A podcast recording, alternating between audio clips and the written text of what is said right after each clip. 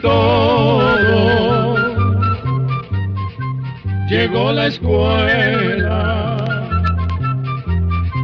llegó la escuela, llegó por radio.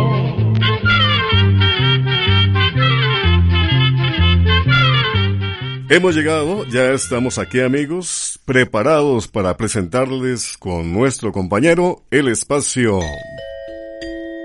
Oigamos la respuesta, el programa del Instituto Centroamericano de Extensión de la Cultura, el ICQ. Comprender lo comprensible es un derecho humano. Gracias por la atención que nos prestan. ¿Saben qué tenemos para hoy? Vamos a descubrir quiénes eran los Medici y por qué fueron tan famosos. Sabremos cómo se llama el cruce entre un burro y una cebra. Y también vamos a enterarnos cuánto dura el jugo de limón congelado. Siéntanse cómodos, sírvanse un cafecito, un fresquito o un vasito con agua y compartamos ustedes y nosotros. Oigamos la respuesta. Desde la República de Honduras, la señora Elizabeth Hernández nos ha enviado su WhatsApp con esta pregunta. Me gustaría que nos hablaran de los Medici y por qué son tan conocidos. Escuchemos la respuesta.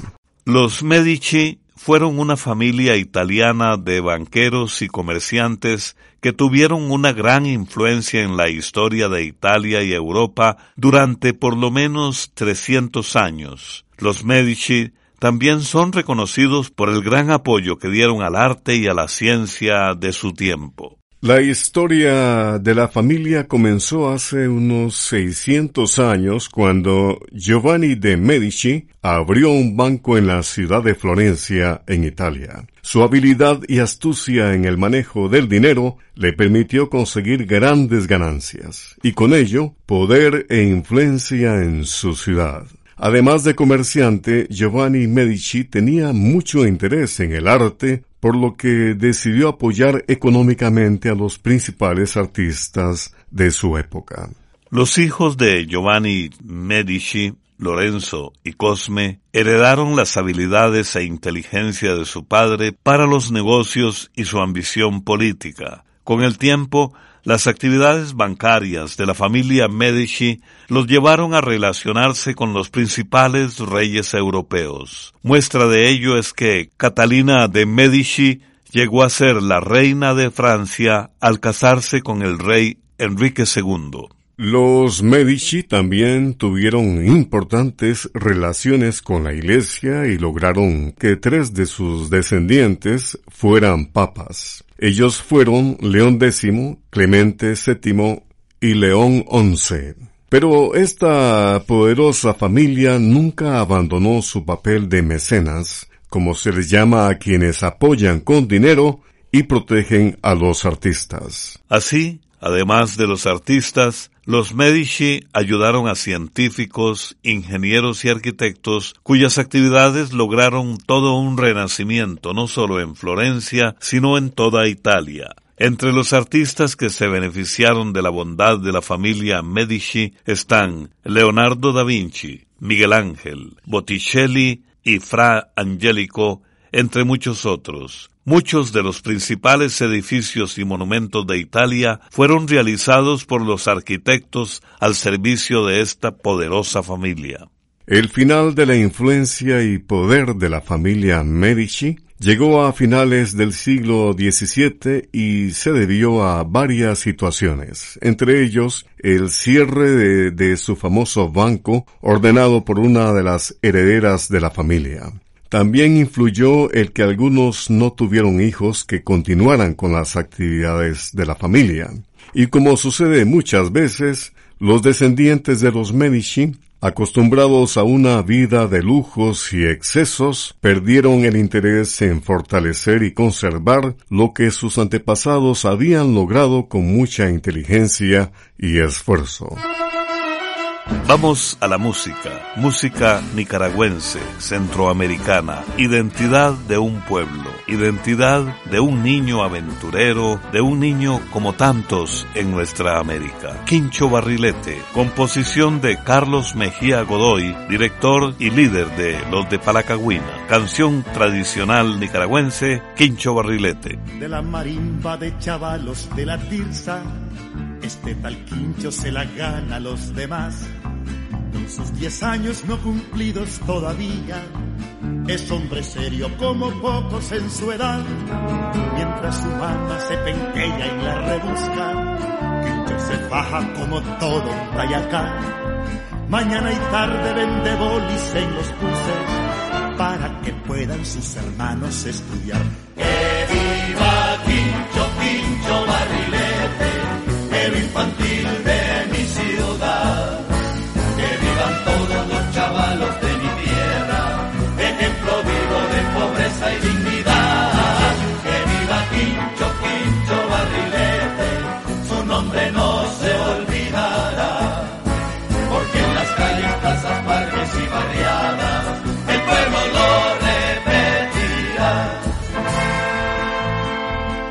Carmelo viene a ser solo un membrete que le pusieron en la pila bautismal pero su nombre de combate es Barrilete.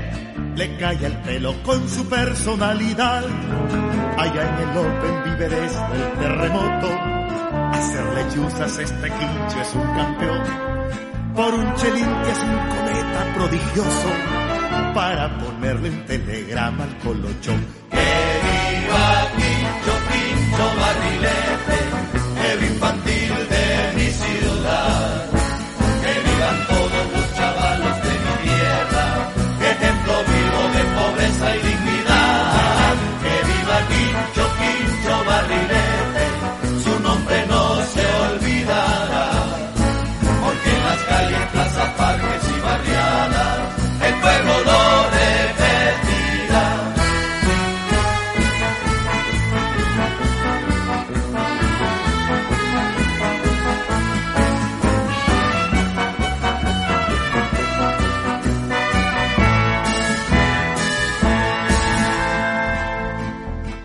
tiempo sigue incontenible su camino y el chavalito que vivió en el Open 3 no volverá a ponerse más pantalón chingo ni la gorrita con la víscera al revés.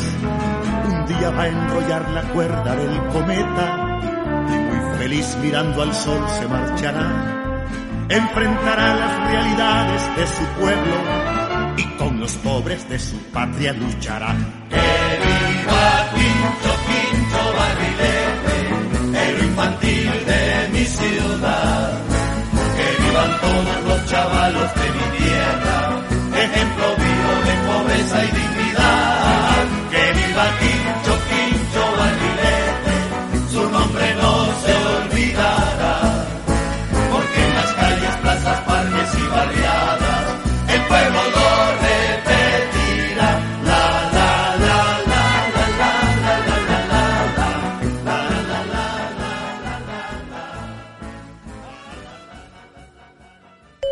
Hablando de algo que nos preocupa a todos, ¿cómo prevenimos el coronavirus? Oigamos la respuesta.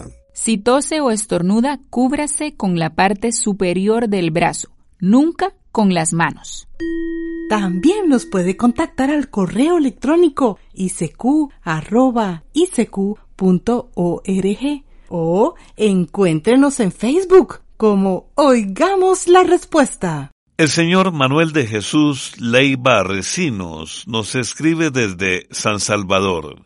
Dice el señor Leiva Recinos, yo me operé de estrabismo cuando tenía 21 años. Hoy tengo 50 años, pero según dice mi madre, yo no nací así. Entonces quiero saber si el estrabismo se debe a alguna enfermedad fuerte que perjudica los ojos.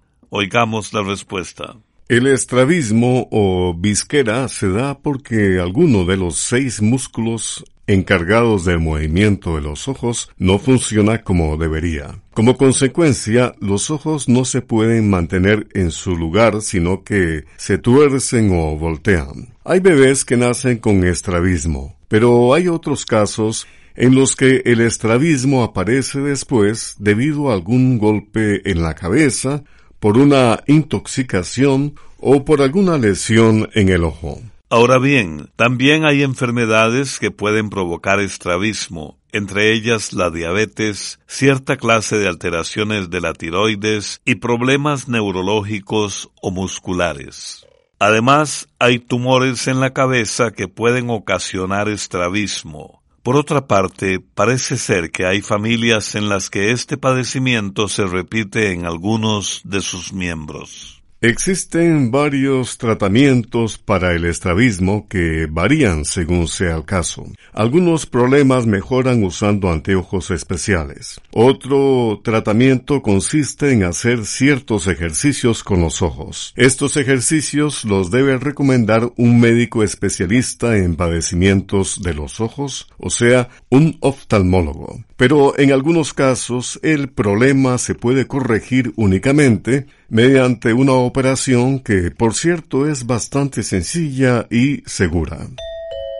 También puede contactarnos a través de un mensaje de WhatsApp al teléfono código de área 506, número 8485 5453. Comprender lo comprensible es un derecho humano. El señor Victoriano Rostrán Hernández nos envió un WhatsApp desde Managua, Nicaragua, con esta pregunta. ¿Cuánto tiempo dilatará el jugo de limón en una pichinga en el congelador? Oigamos la respuesta. Según lo que consultamos con una nutricionista, el jugo de limón recién exprimido y sin semillas se conserva bien de dos a tres días en refrigeración y de dos a tres meses en el congelador. Al congelar el jugo del limón se tiene la ventaja de que se conservan mejor los nutrientes de la fruta como la vitamina C y el potasio. Se recomienda lavar muy bien los limones antes de exprimirlos, pues la cáscara puede estar contaminada con bacterias que podrían pasar al jugo. De una experiencia vivida de la cantante hondureña Shirley Paz en Madrid, escuchemos la canción Flor de Loto. Camino entre la gente de este pueblo, con un mar de cielos para volver a verte, como un dulce ángel en este sueño como un dulce ángel. Naufrago entre destinos aún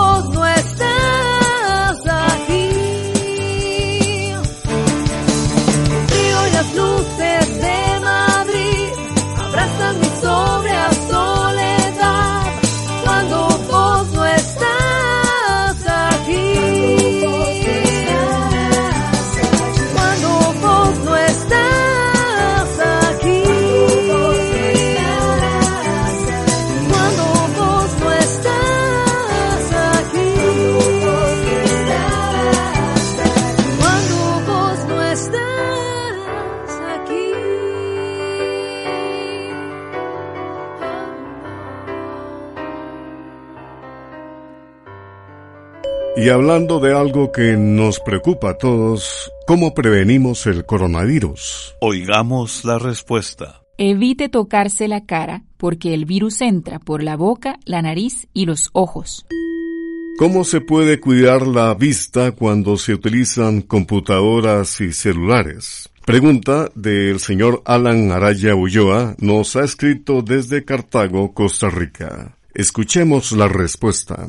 Hoy en día las computadoras, el celular y la televisión son aparatos que forman parte de las actividades diarias de casi todas las personas. Se pasan muchas horas al frente de esas pantallas, lo que, sin duda, puede llegar a causar algún problema en la vista. Eso lo han confirmado varios estudios que dicen que la luz azul que emiten estos aparatos puede producir cansancio visual, resequedad en los ojos y visión borrosa. Esos daños se producen sobre todo por estar mucho rato con la mirada fija en la pantalla.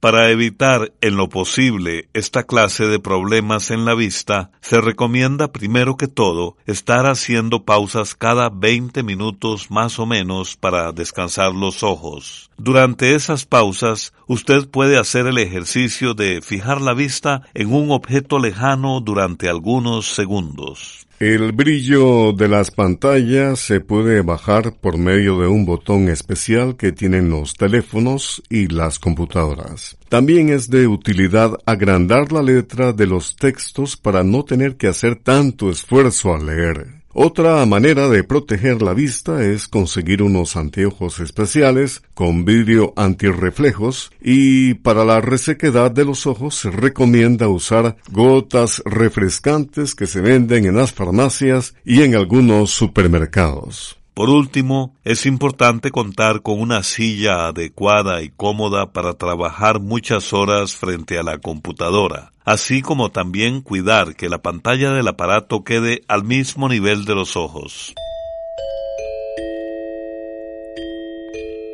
El sonido de este instrumento ha identificado este programa desde hace 55 años. Quiero saber de la cría de un cruce de burro con una cebra que nació en una reserva natural en un país llamado Kenia, en África. Pregunta del señor Oscar Rodríguez que nos ha enviado su WhatsApp desde San Miguel, El Salvador, y vamos a escuchar la respuesta. Le vamos a contar a don Oscar y a todos nuestros oyentes que, efectivamente, en un parque nacional de Kenia, África, nació hace pocos meses una cría de cebra con asno, es decir, un cebrasno. El animalito tiene las características de ambos padres, tiene la panza y las patas con rayas, y el resto del cuerpo está cubierto por pelo color marrón propio de los asnos. Aparentemente la cebra se escapó del Parque Nacional y llegó a una finca vecina donde tenían gallinas, vacas, patos y por supuesto asnos. Allí permaneció la cebra algún tiempo hasta que finalmente se reprodujo con uno de los asnos. Vamos a decirle que esta clase de animales mezclados se conocen como híbridos y son poco comunes en la naturaleza. Además son estériles, es decir, que no pueden reproducirse pues tienen una alteración en los cromosomas que son las partes de los genes encargadas de transmitir características de padres a hijos. Para que pueda producirse el embrión, el número de cromosomas del padre y la madre deben calzar exactamente. En este caso, la cebra tiene 46 cromosomas y el asno 62 cromosomas. Como le dijimos, este gracioso cebrazno es bastante raro, pero no único. En el año 2005 nació uno en la isla de Barbados y en el año 2014 nació otro en el estado mexicano de Tamaulipas al que llamaron Cumba y es muy popular entre los visitantes. A veces decir música es decir México, tradición, raíces, amor, romanticismo, historia. Vamos a escuchar con el dueto América de México, ¿Quién fuera el tren?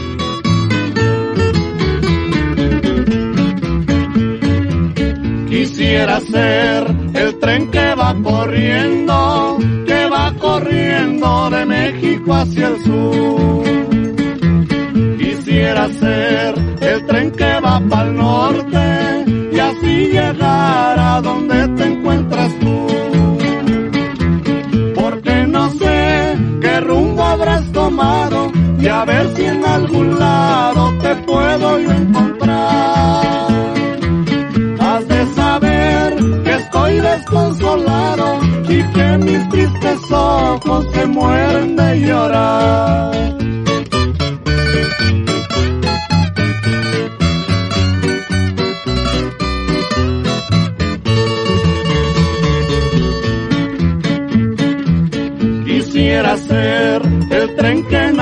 Siente, porque no tiene de carne el corazón. Quien fuera el tren que corre entre los montes, pero él no sabe de penas ni dolor. En cambio a mí se me desgarra el alma y yo no sé si vuelva tus labios a besar no alumbra el sol y el cielo se nubla. Quién sabe si mis ojos te vuelvan a mirar.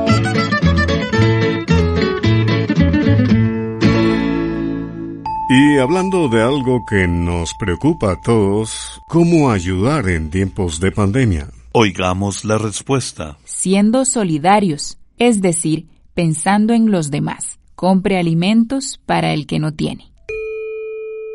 Con la cortesía de esta radioemisora compartimos con ustedes Oigamos la Respuesta. Muchas gracias por la atención que nos prestan. Un amigo oyente que nos escribe desde San Vito de Cotobruz en la región sur de Costa Rica dice, Quiero saber de los beneficios del jengibre y deseo saber cómo preparar una infusión de jengibre con miel y limón para combatir la gripe. Oigamos la respuesta. El jengibre es una planta cuya raíz se usa en la cocina como condimento y como remedio para varios padecimientos. El jengibre tiene propiedades antiinflamatorias y expectorantes, es decir, que ayuda a sacar las flemas y por eso se recomienda para aliviar la tos, la bronquitis y las irritaciones de la garganta. El jengibre también es útil para eliminar los gases y los cólicos del estómago, así como también para aliviar náuseas y mareos, mejorar la circulación y evitar el mal aliento.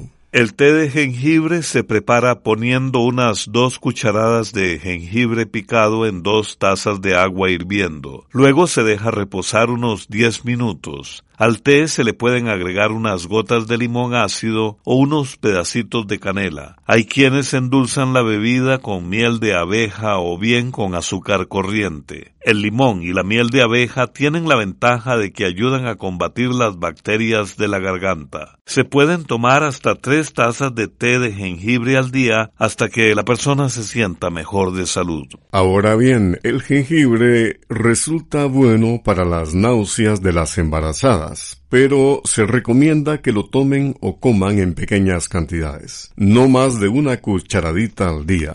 También deben tener cuidado quienes padecen de úlcera de estómago, ya que el jengibre puede resultar muy irritante. Además, las personas con tendencia a la presión baja deben tener cuidado con los remedios a base de jengibre, pues el jengibre puede bajar la presión más de la cuenta. Al concluir nuestro Oigamos la respuesta de hoy, por supuesto que les invitamos para mañana, pero también compartimos una reflexión, como este proverbio japonés que dice, si te caes siete veces, levántate ocho. Programa B Control 16. Y así llegamos al final del programa del día de hoy. Los esperamos mañana en este su programa Oigamos la Respuesta. Mándenos sus preguntas al apartado 2948-1000 San José, Costa Rica. También puede enviarnos sus preguntas al correo electrónico isq.org o encuéntrenos en Facebook como Oigamos la Respuesta. Recuerde que comprender lo comprensible es un derecho humano.